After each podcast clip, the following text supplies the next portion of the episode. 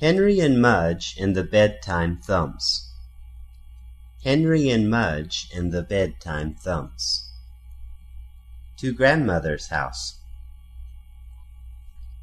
Henry and his big dog Mudge were going to the country with Henry's parents. Henry was reading comic books. Mudge was chewing his toenails. They were going to visit Henry's grandmother. Henry's grandmother had never met Mudge, so Henry worried. He worried that Mudge might drool on her skirt. He worried that Mudge might eat her coffee table. But mostly he worried that Mudge might have to sleep outside.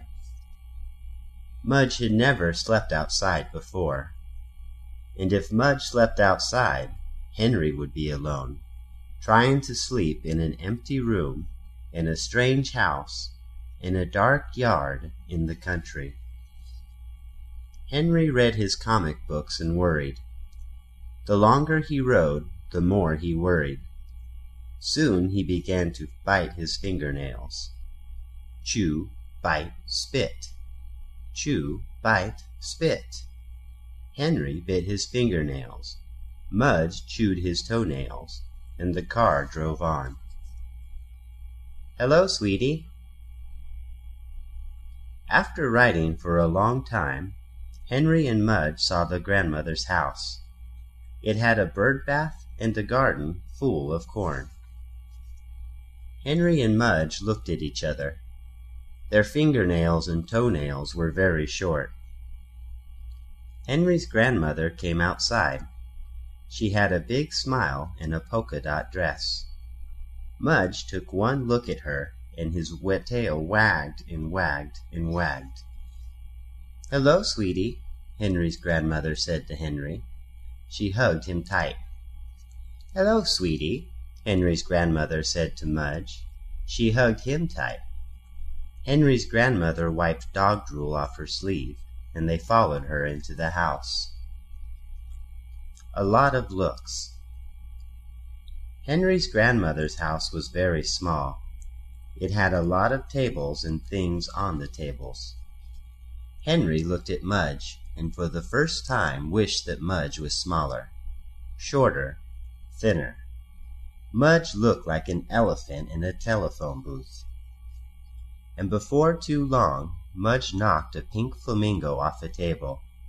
Ah, Mudge, Henry said. Henry's father gave Mudge a look. Then Mudge knocked a wishing well off a table. Ah, Mudge, Henry said. Henry's father and Henry's mother gave Mudge a look.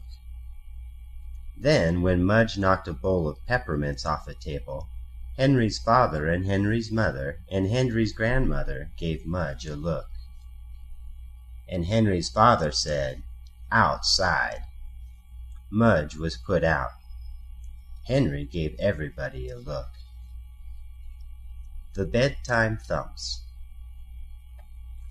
After dinner, Henry played outside with Mudge. They loved the bird bath, Mudge especially. It was like a giant water dish just for him. When it was dark, Henry's father called Henry in. What about Mudge? asked Henry. He has to sleep outside, said Henry's father. Outside? said Henry. Henry looked at Mudge, sitting in the dark country yard. Henry was afraid. He was afraid Mudge would be lonely. He was afraid Mudge would be sad. But mostly he was afraid Mudge would be asleep if Henry needed to be saved from a bear, or a bobcat, or a giant moth, or a mouse. Henry gave Mudge a tight hug, then he went inside biting his fingernails. When he was washed and in bed, Henry lay in the dark. His eyes were big. His heart was pounding. His knees were shaking. Then, whoosh! Flop!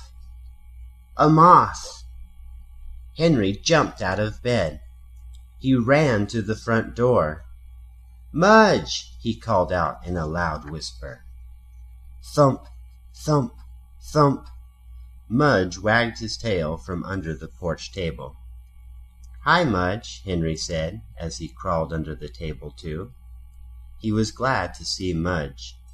Mudge was glad to see him. Mudge licked Henry's face and smelled his ears and shook his hand. Then Henry laid his head on Mudge's big chest, and finally he slept a good sleep at the strange house in the dark yard in the country. And when the moth flew by, Mudge ate it.